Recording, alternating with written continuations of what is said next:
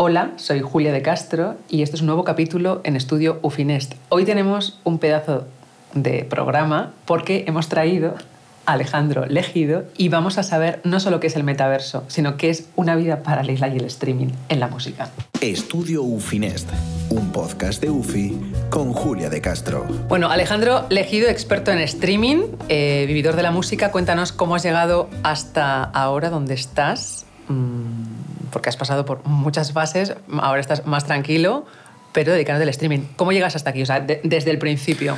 Me queda con lo de vividor.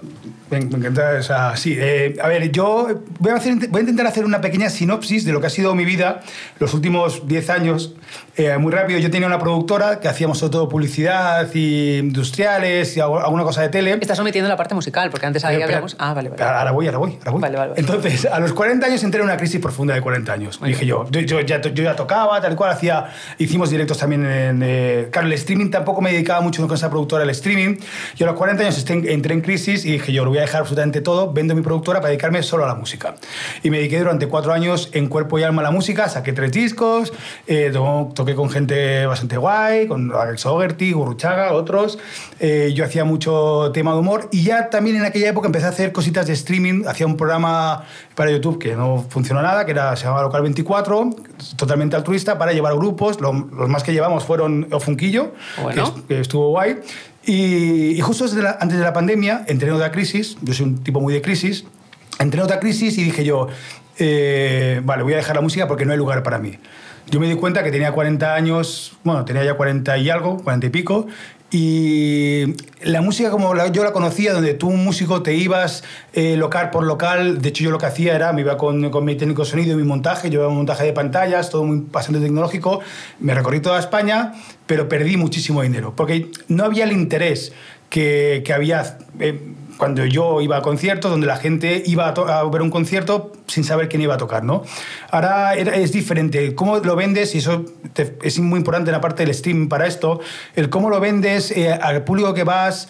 Eh, es importante tenerlo muy claro y mi público no era un público que iba a ir los viernes a ver un concierto de alguien que no conocía.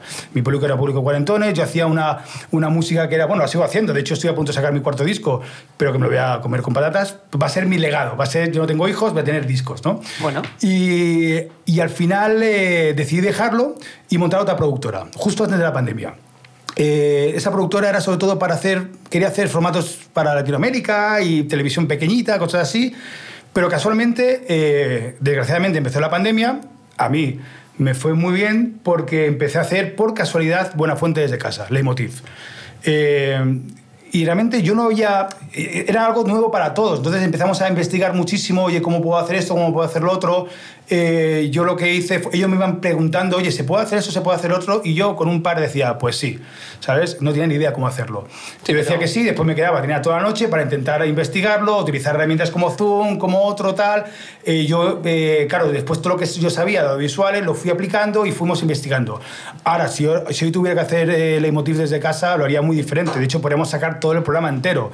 Pero bueno, pero desde, aquello empecé a hacer streamings, streamings, eh, todo mucho at home, ahora ya no se hace ninguno, casi no se hace nada at home, y toda la pandemia me la tiré haciendo streamings desde casa, toda la pandemia, y ahí fue creciendo. Y después de eso, eh, ya evolucionó la productora con la, que, con la que estoy ahora, con la que tengo ahora, para hacer ya más eventos en directo, eh, hacemos, hacemos de todo y cada vez cosas más grandes.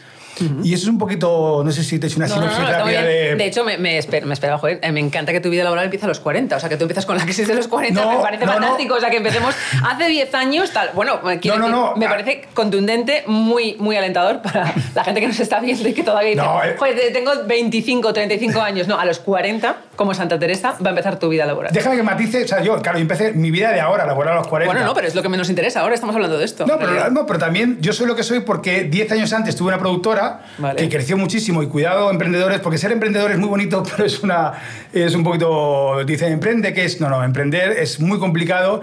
Yo tuve una productora 10 años antes y yo empecé, de hecho, en la tele, trabajando en televisión, pues a los 20 años.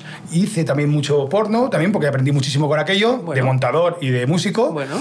Y de hecho, eh, de hecho es curioso, eh, a ver, no, no quiero que sea Eh, yo era el montador de Nacho Vidal en Barcelona y trabajaba mucho con Ponce, de hecho van a hacer una película de ellos.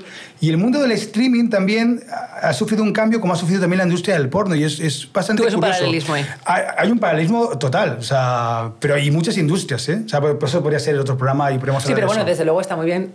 claro, me, hace gracia que ahora volvamos al punto de la cuestión, es decir, a los 20, de alguna manera empiezas en el, eh, en el audiovisual sí. hasta llegar, obviamente, a la música después para llegar al streaming. Correcto. Bien. Eh, desde la pandemia, el boom, como acabas de decir, ha tenido, mm, digamos que ha sido la plataforma. Tú, de hecho, cuentas que vas construyendo simultáneamente, ¿no? Como tú, eh, hasta donde estás llegando hasta ahora. ¿Qué tiene que tener un streaming musical para ser atractivo a una audiencia? Ahora que ya tienes cierta, cierto bagaje, ¿no? Sí.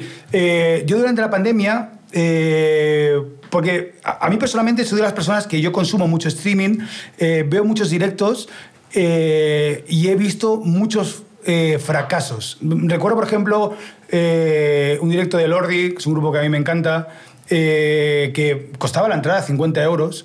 era un streaming de una plataforma americana dije yo, bueno, los pagué. Dije, porque algo tendré. Si estoy pagando 50 euros es porque algo tengo que tener eh, que no me ofrece un directo normal, ¿no?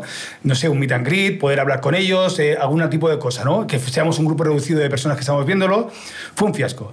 Eh, fue un fiasco, era un directo que estaba mal hecho, no estaba tampoco bien realizado, había un chat en directo pero no había mucha interactividad. Eh, bueno, fue una, fue, una prueba. He visto otros, he hecho otros, durante la pandemia también hicimos un directo con, eh, que sí que tenía un factor diferencial, que era con Leiva y... bueno, y otro independiente, no recuerdo el nombre, que soy muy malo para los nombres, que hicieron un directo, hicimos un directo en, en los estudios de Radio 1 y, estuvo bien porque lo que tenían era, era un directo para solo mil personas, ¿de acuerdo?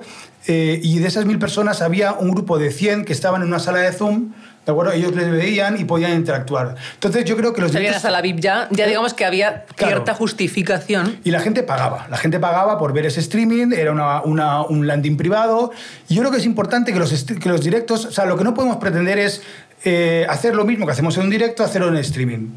Porque, a menos yo lo creo, eh, porque bueno, pues, pues, o sea, sí que es verdad que hay muchos factores que influyen. Primero, si tú eres un grupo que no te puedes mover, o sea, que al final estás en tu zona, es Madrid o incluso es España, y te resulta muy difícil irte a Latinoamérica, tú puedes hacer un streaming de un directo normal. Pero hay opciones y hay formas de tener ese engagement con la gente que es o haces un meet and greet antes o después con los artistas.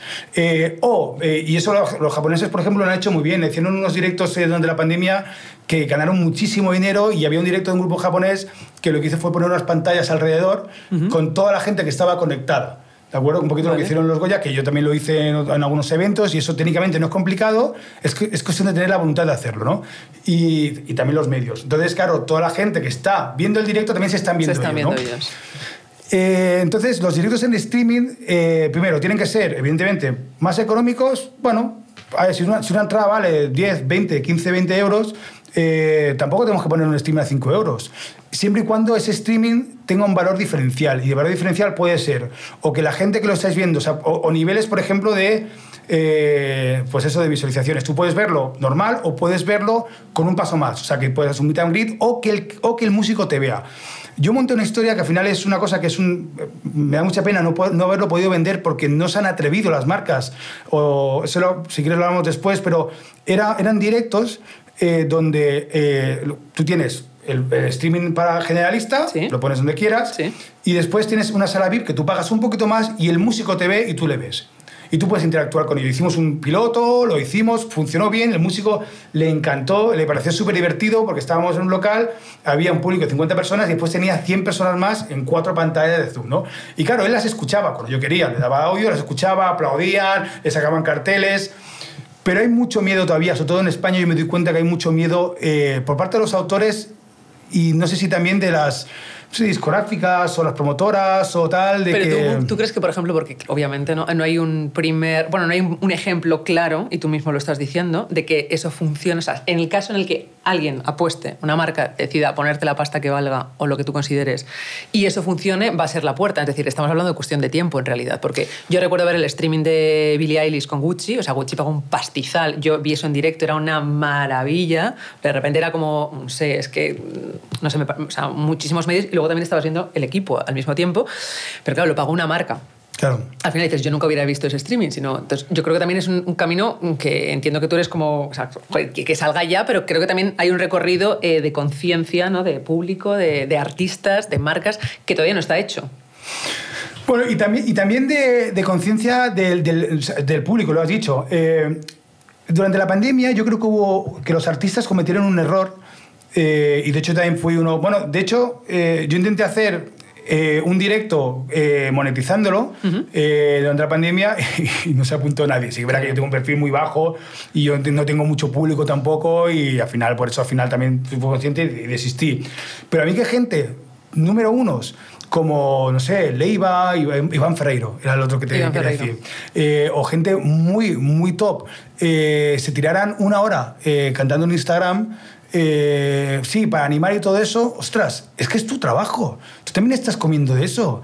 O sea, me refiero, yo no iba a comprar el pan y me lo regalaban. Entonces, yo creo que hay opciones. Tú puedes dar un poco. Oye, pero. Y otro problema también que había durante la pandemia es que lo que ofrecían era de muy baja calidad.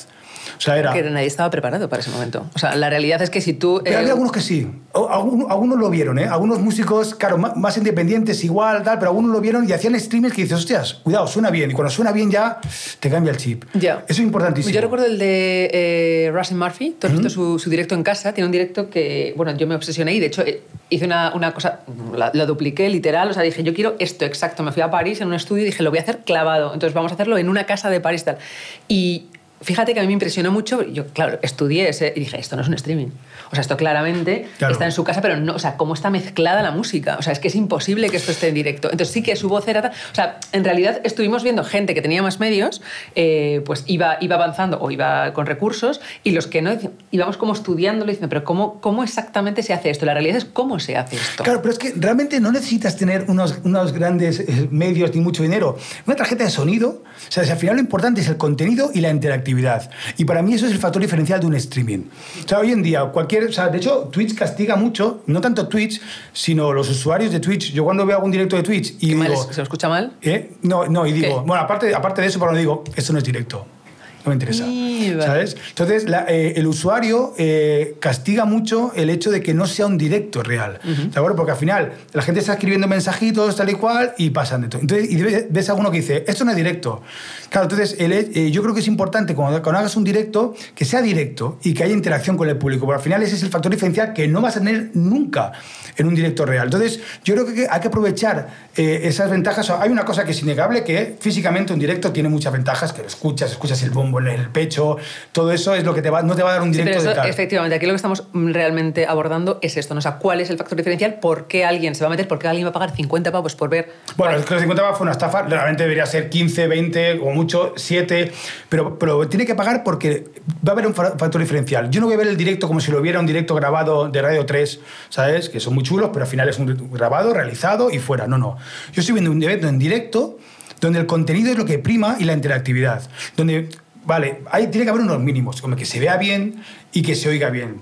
Si tú coges tu guitarra y te pones a tocar un tema, pero tu guitarra en vez de hacerlo con el micro de la cámara, le pones una, una tarjeta de sonido pequeñita y un micrófono y ya se te oye bien, pum, eso ya, ya la atención que tengo hacia ti ya, ya la tengo plena. ¿Cuáles son las plataformas de vídeo más idóneas para, bueno, donde se ve en streaming? Claro, es que ahora va cambiando todo tanto y tan rápido eh, Twitch, sin duda alguna, se está comiendo el mercado. Eh, Twitch antes solo era para para videojuegos. Eh, ya se están haciendo programas en Twitch completos. Ibai, por ejemplo, hace, eh, hace programas súper cañeros que están muy divertidos. Yo el otro día estuve haciendo un programa también en un canal de un tipo que es un, es un streamer de, de, FIFA y hemos hecho un programa totalmente diferente que patrocina dos marcas comerciales.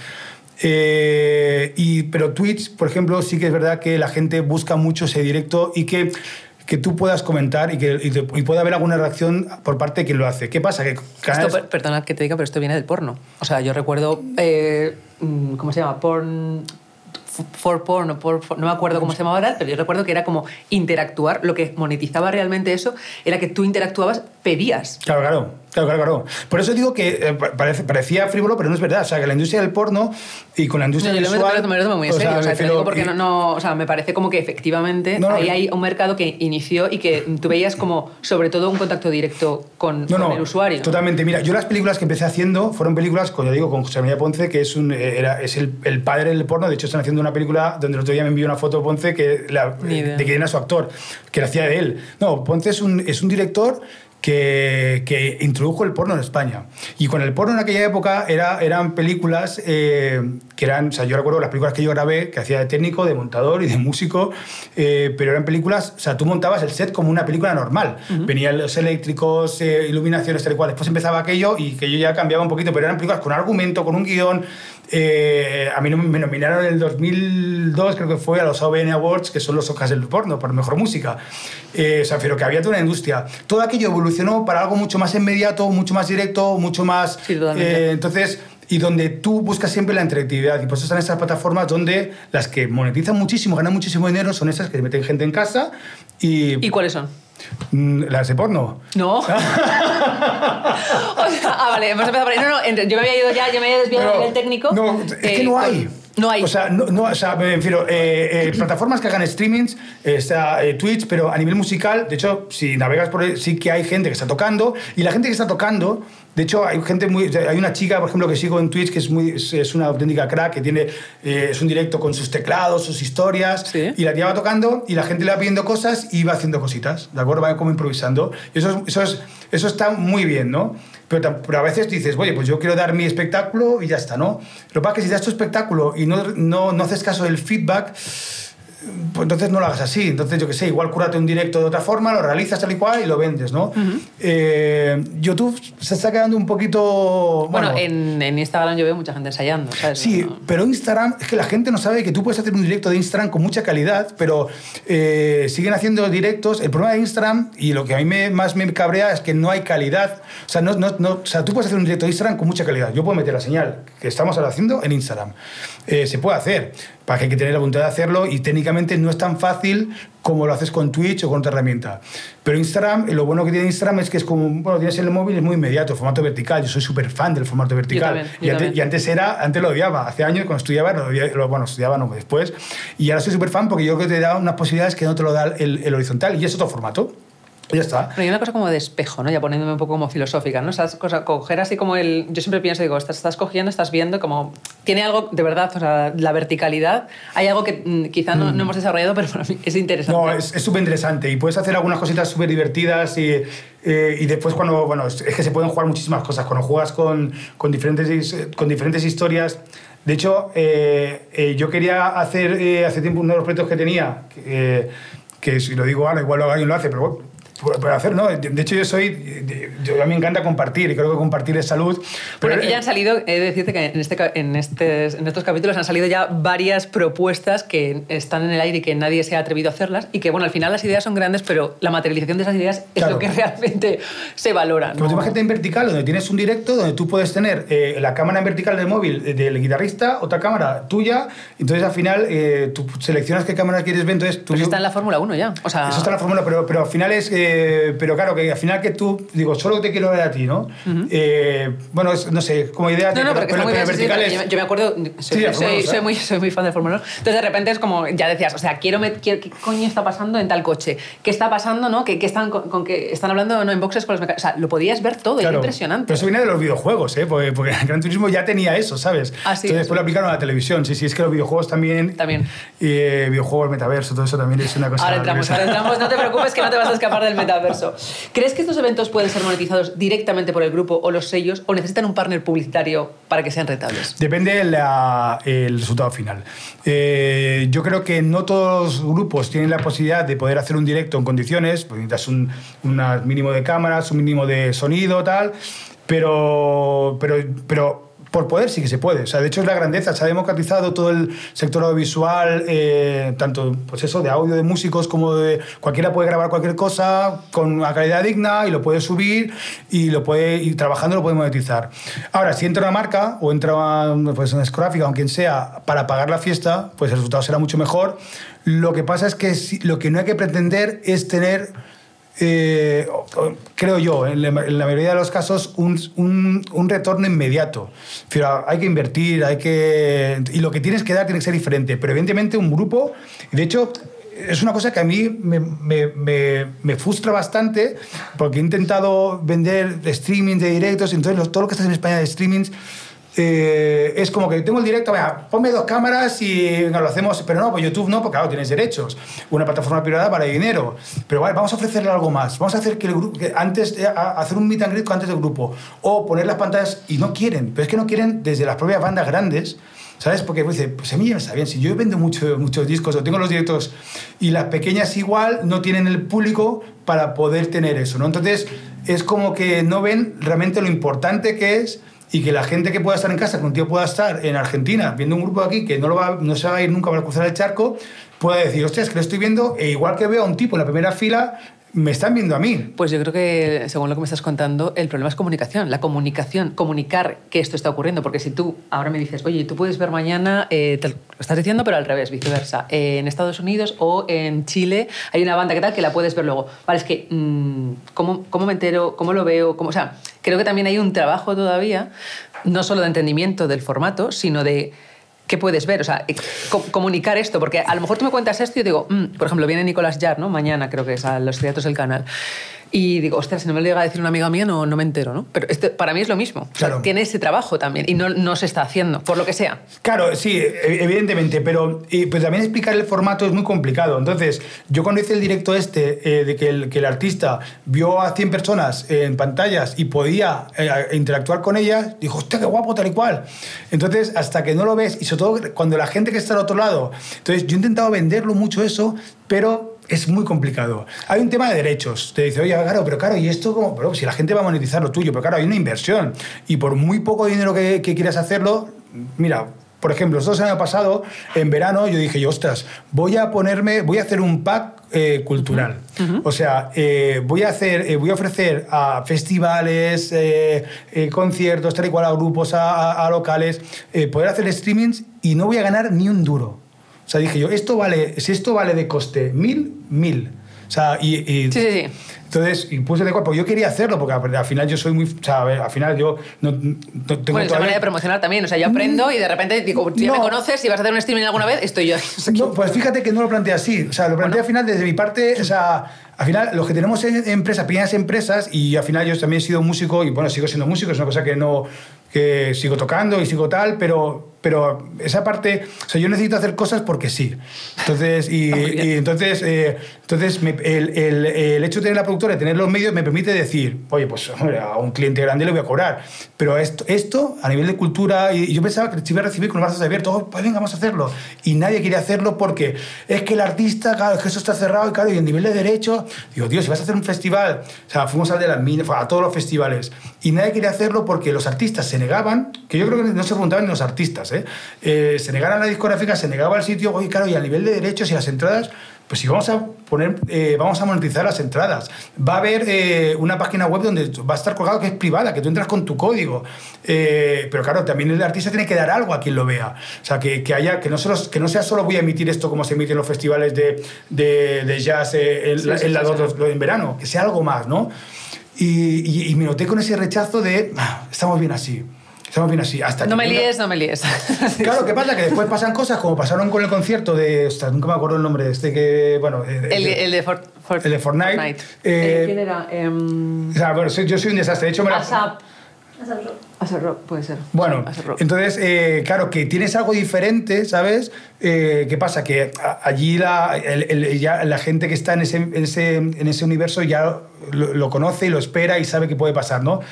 Pero yo estoy de acuerdo contigo que es, ¿por qué no funcionan o no, funcionan como a mí me gustaría que funcionaran? Porque sí, verdad que yo soy muy consumidor de streaming, me gusta mucho tal, y no veo ni un solo directo en streaming que me, que me, que me atraiga. Ninguno. Porque al final, si es un grupo grande, hay un chat al lado que va a toda velocidad, donde yo sé que nadie está viendo ese chat. Después, yo me doy cuenta que muchas veces están grabados. Cuando son en directos es lo mismo que he visto en televisión durante todo, todo el tiempo. Eh, claro, me gustaría pues, ver el antes, ves el después, tienes un meet and greet, de repente, yo qué sé. O sea, por ejemplo, la prueba de sonido, ¿no? De repente entrar... no? no sé, no, se me, se me ocurre, ¿no? Digo, pues estás en la prueba de sonido y de repente, pues, qué interesante ver ¿no? en, en otra... En, sí, como en otra actuación a los mismos, ¿no? claro, claro, claro. Entonces Darles algo que no podrían ver en un directo. Claro. Bueno, es interesante también, quiero decir, son gente que nos está viendo, gente joven, gente que quiere apostar, hacer su sello, eh, ser artistas y aquí estamos generando ideas que se pueden materializar. Mm, Tenéis a este señor que os quiero hacer un streaming gratis, o sea, quiero decir, eh, bueno, ahí estás. a ver, gratis no, costaba dinero, pero sí, que no había a Coste cero, a coste cero. A coste cero. Y, y, yo de verdad que pensaba que lo iban a recibir todos con los brazos abiertos y porque, pues mira, no, dio la casualidad que no, no teníamos evento y dije, venga, venga, voy a hacer esto. ¿Sabes cuánto cuesta esto? Mil, pues mil, ya está. Bueno.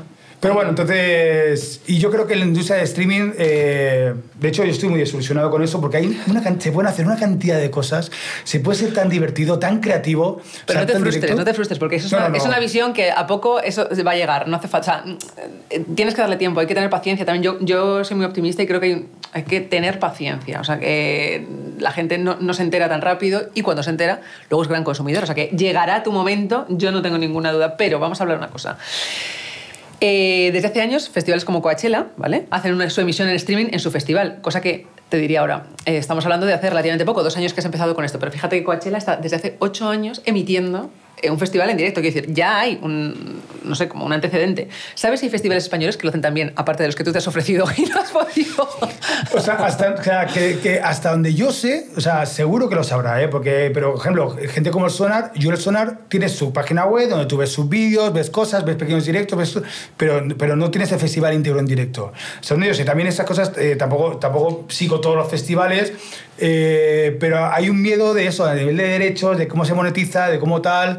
Entonces, eh, yo creo que en España, festivales grandes, eh, ninguno lo hace en directo. O sea, hasta donde yo sé, que igual me equivoco. no, pero bien lo que, estás, lo que estás apuntando a nivel legal. Quiero decir que hay un, hay un desconocimiento también a nivel legal que impide, bloquea toda esta. Porque si todo el mundo tuviera mm, claro que a nivel legal eh, es factible, se puede materializar. Ya, ya, pero que, que a lo mejor necesitan a una persona, a un abogado que diga, oye, mira, eh, mira, esto podríamos... No, pero es que es tan sencillo como, o sea, no emitas en YouTube primero, ¿sabes? Pero hazte tu, tu plataforma. Por ejemplo, el Burning Man. El Burning Man, el festival de Burning Man, eh, este año lo han replicado en el metaverso. ¿De acuerdo?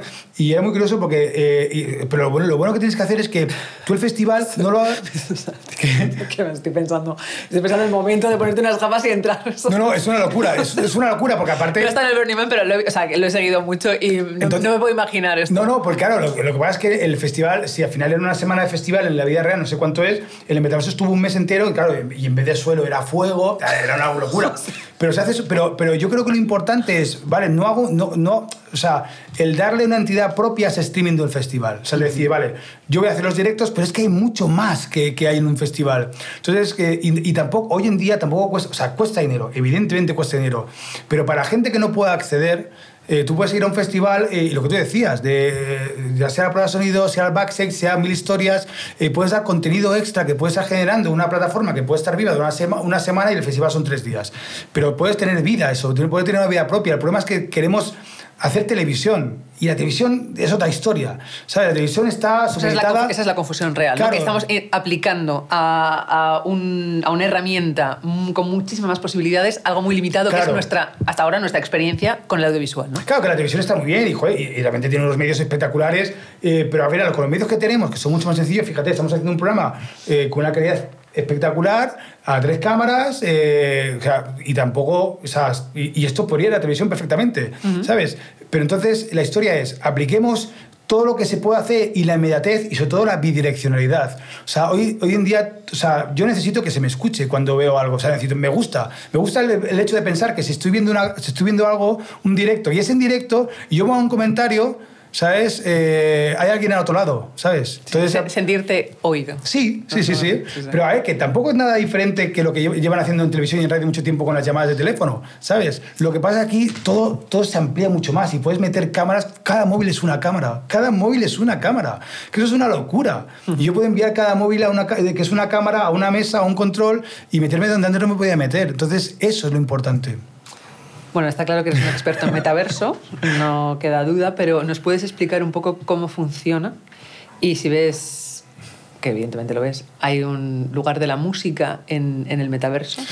Bueno, perdón que te rectifique, pero no soy un experto en el metaverso. Eh, estoy muy friki del metaverso, eh, estoy muy enganchado. ¿Pero, quién es experto en metaverso? Nadie. Ahí está, ahí tú la, has clavado, porque estamos construyendo el metaverso. El metaverso es un concepto que viene de hace muchísimos años de, un escritor que hizo una novela donde ya salía el concepto de metaverso. Eh, eso ha ido evolucionando, ya existía el metaverso con una aplicación, que no sé si te acuerdas, que se llamaba Second Life, ¿de acuerdo? Entonces, el metaverso hasta hace un tiempo era un entorno virtual donde tú con un avatar interactúan con otras personas. Eso ya no existe. el metaverso eh, está cada vez ampliándose más. De hecho, somos una generación muy afortunados porque hemos sido los primeros que vimos, eh, que crecimos, vimos el nacimiento de Internet, vimos el nacimiento del móvil. Bueno, lo eh, sufrimos también. Lo, sufrimos, pero, claro, pero, hemos podido ver. hay generaciones que verán otras cosas y, hemos, y estamos viendo el nacimiento del metaverso. Es que están haciendo ahora el, el metaverso de lo que va a ser en un futuro. Eh, y un futuro cercano de 5 años, una cosa así, cuando llegue el 5G todo va a cambiar. Cuando llegue el 5G y entre Apple eh, a formar parte de a ser un nuevo player, todo va a cambiar radicalmente. El 5G real, lo que hay ahora es un 4G vitaminado. Y no, es así. Y al final el metaverso eh, yo soy muy consumidor, yo cada día entro en plataformas, eh, no hay tantas eh, plataformas sociales. ¿Cuáles? Altspace, VRChat, estamos esperando Horizon que, que, entre en España, lo que pasa es que a nivel legal todavía no, no, ha entrado y cuesta. ¿Y tú entras con una IP? No, no, no, no, no, no, es que todavía no está, Horizon, pero al final es, ya está en Estados Unidos de América porque al final en Europa no entran por todo el tema de protección de datos y que somos más restrictivos que yo tengo sentimientos encontrados, porque yo soy de los que piensan de... Bueno, el concepto de intimidad también ha cambiado, quiero decir. Claro, Esto, bueno, eh, no lo sé. Yo, yo tengo también sentimientos encontrados. Pienso que por un lado me siento como muy no sé, de, que siento que años de, de, humanismo y humanidad están ahí como recogidos a nivel legal. Y luego también dices, yo estoy contenta, pero bueno, dame tu versión, que me interesa mucho. Yo es que no he matado a nadie, entonces no tengo nada que esconder.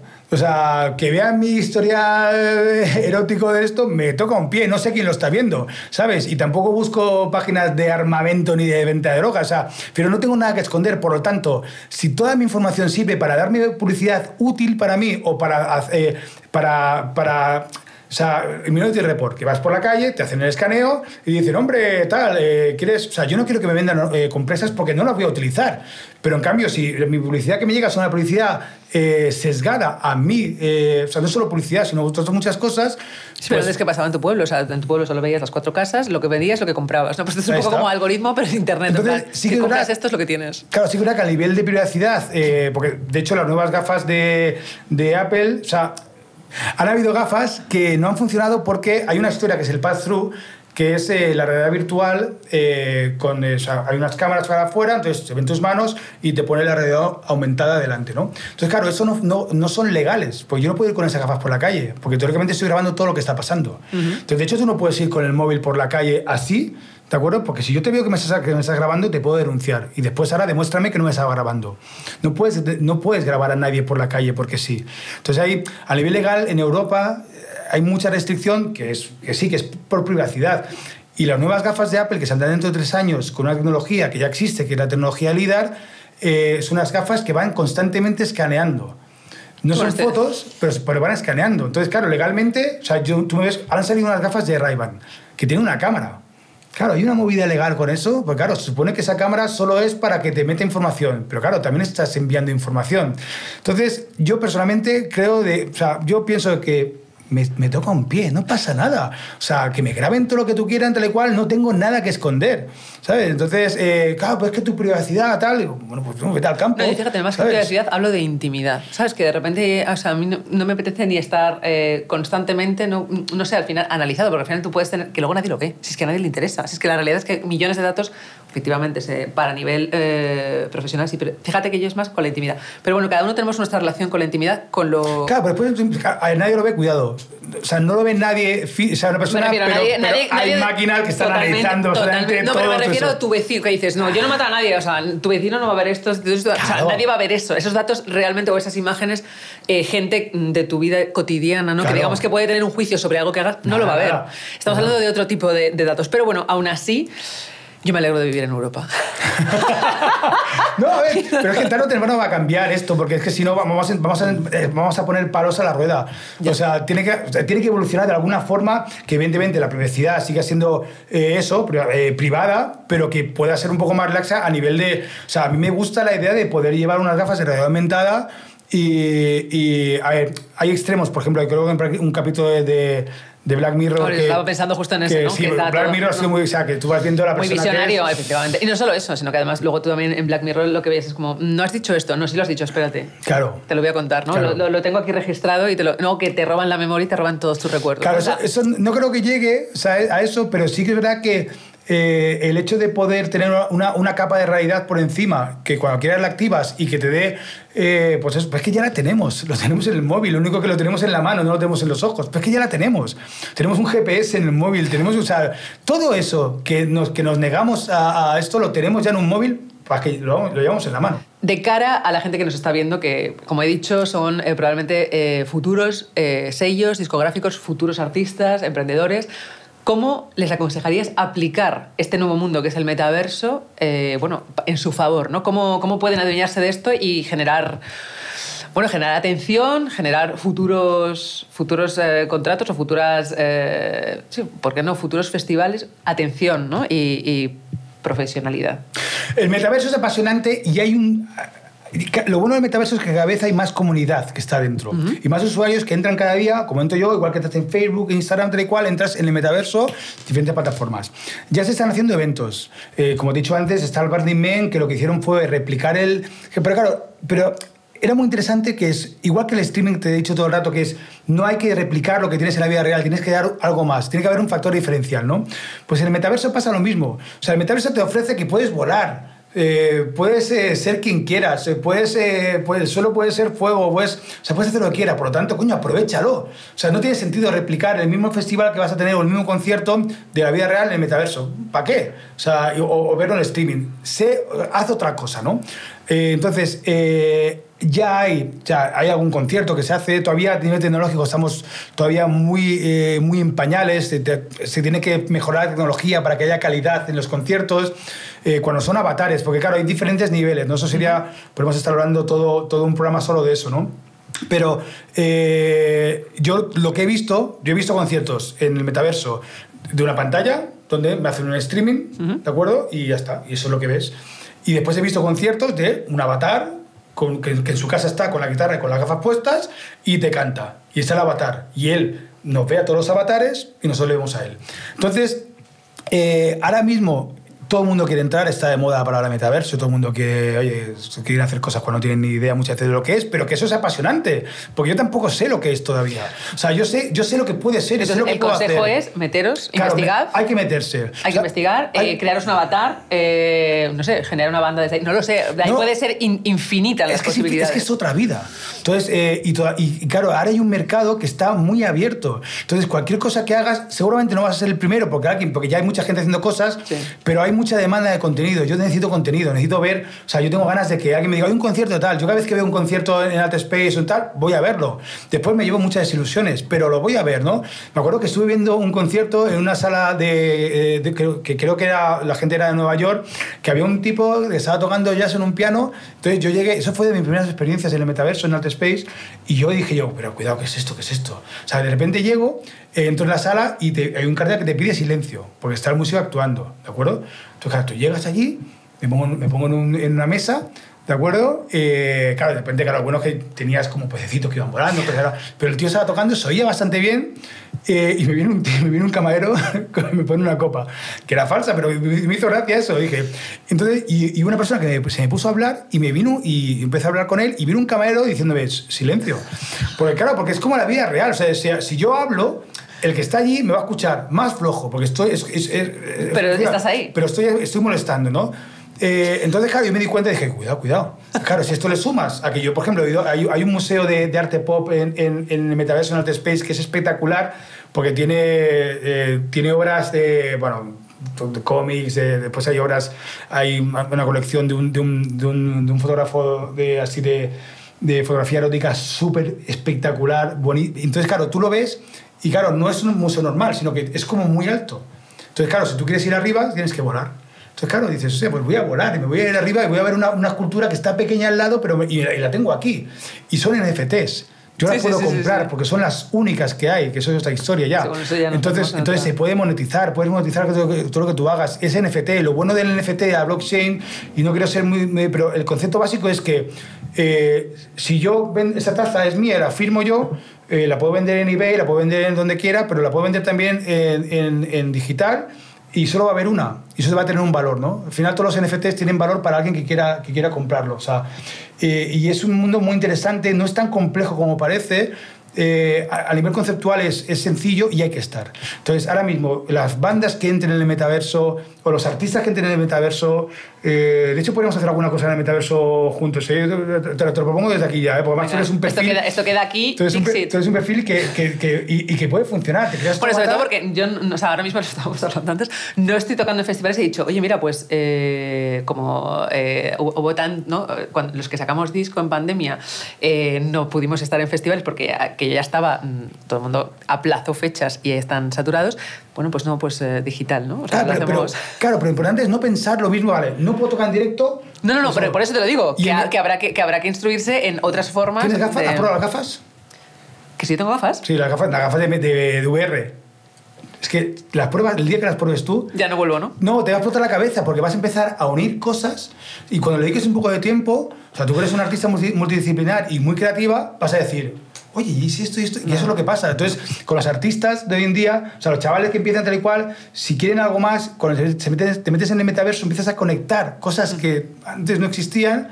O sea, estamos dando aquí, desde luego, una herramienta para, eh, si no, si, bueno, si, estás empezando, aquí hay un filón todavía por, por, descubrir, ¿no? Hay como petróleo ahí. Totalmente. Hay que excavar, hay que excavar, pero hay que encontrarlo. Bueno, por ir, ir clausurando. eh, tu mejor stream, el peor, ya lo hemos escuchado, tu peor streaming, el más decepcionante, que lo hemos contado ahora, eh, Lord era, ¿no? ¿Qué banda has dicho? Ese fue el que vi, o sea, uno que vi, el de Lordi. Por eso, el de Lordi. Ese, es tu peor, digamos que de experiencia de streaming, ese es una mala experiencia. he, visto, he visto muchas muy malas. Pero ¿cuál es tu mejor? ¿Como usuario o como profesional? Como usuario. Eh, es que he visto tantos tan malos pero bueno, y, los que más, y los que más me han gustado han sido los que he hecho yo. porque queda un poco pedante. Bueno, pero... Pero al final los que, los que, los que, los que, los que, los que hacemos realmente, como hago lo que quiero y, como lo quiero y con, con muy, muy, poco presupuesto muchas veces, hemos hecho cosas súper interesantes y muy divertidas y con pocos recursos. Hicimos un partido de volei, por ejemplo, que vinieron unos, eh, se presentaban unos cómics eh, que, venían, que venían a Europa, a España, eh, y, con, y con recursos que tampoco eran la bomba, pues hicimos un programa de, que salían la gente, entraba, jugaban a volei, o sea que era muy divertido. Hace poco estuvimos haciendo también un programa, este que te he dicho, para para una marca comercial donde había cuatro influencers que se ponen a jugar, a jugar a videojuegos ¿Cuatro y tal. Empresas? Cuatro, cuatro influencers. Las empresas eran dos que no voy a decir. No, pero cuatro influencers que se ponían a jugar. a jugar y jugaban al Pac-Man y tal, y eso era muy divertido. Y al final yo estaba haciendo el streaming directo y me estaba, o sea, estaba, me estaba riendo. Entonces yo cuando estoy haciendo un evento y río y disfruto y me apasiono, entonces son los que... Y, y streamings que he visto muchas veces los, los, que más me gustan son los que al final tienen su réplica en, la televisión. O sea, cuando, o sea, yo muchas veces no consumo, no consumo la televisión al uso, sino que los Goya, los Oscars, tal cual, los veo muchas veces por streaming y sí, verá, pero, pero claro, no tengo esa interactividad. A mí me gusta lo que yo pueda interactuar, o sea, que pueda haber esa, esa bidireccionalidad. Y, y todos los, yo todos los streamings que hago lucho muchísimo. De hecho, mira, por ejemplo, este que te he dicho del, del, del volei, eh, claro, es curioso porque lo estamos haciendo tan bien, cosas como son, que la gente decía en el chat que, era, que eso estaba grabado. Entonces tuvimos que tomar la decisión de decirle, oye, dale un iPad al presentador y que haga comentarios sobre el chat para, que, para demostrar es, un poquito el que, al que, al que secuestran y es el periódico del día, ¿sabes? Estoy secuestrado, estoy vivo todavía. Pues lo mismo, tuvimos que demostrar en directo que eso era directo. Eso es un exitazo. Sí, sí, es un exitazo. Entonces, eso bueno, no, no, no, no, no, es que ya no, o sea, ya no sé por dónde. No, Alejandro, ha sido un placer hablar contigo. Muchísimas gracias por toda esta información, por todo el entusiasmo que le pones, por toda esta... Mm, yo te veo como una especie de abanderado, ¿no? De Juana de Arco, en plan, no os estáis enterando de nada. no sé, como de, de, conquistador, ¿no? del streaming. Y... No, no, no, de verdad. O sea, que, es verdad, nunca he visto hablar con tanta pasión a alguien sobre el streaming. Bueno, muchísimas gracias, Alejandro, ha sido un placer. Igualmente, gracias. Con vosotros, vosotras. Nos vemos en el próximo capítulo de Estudio Finest.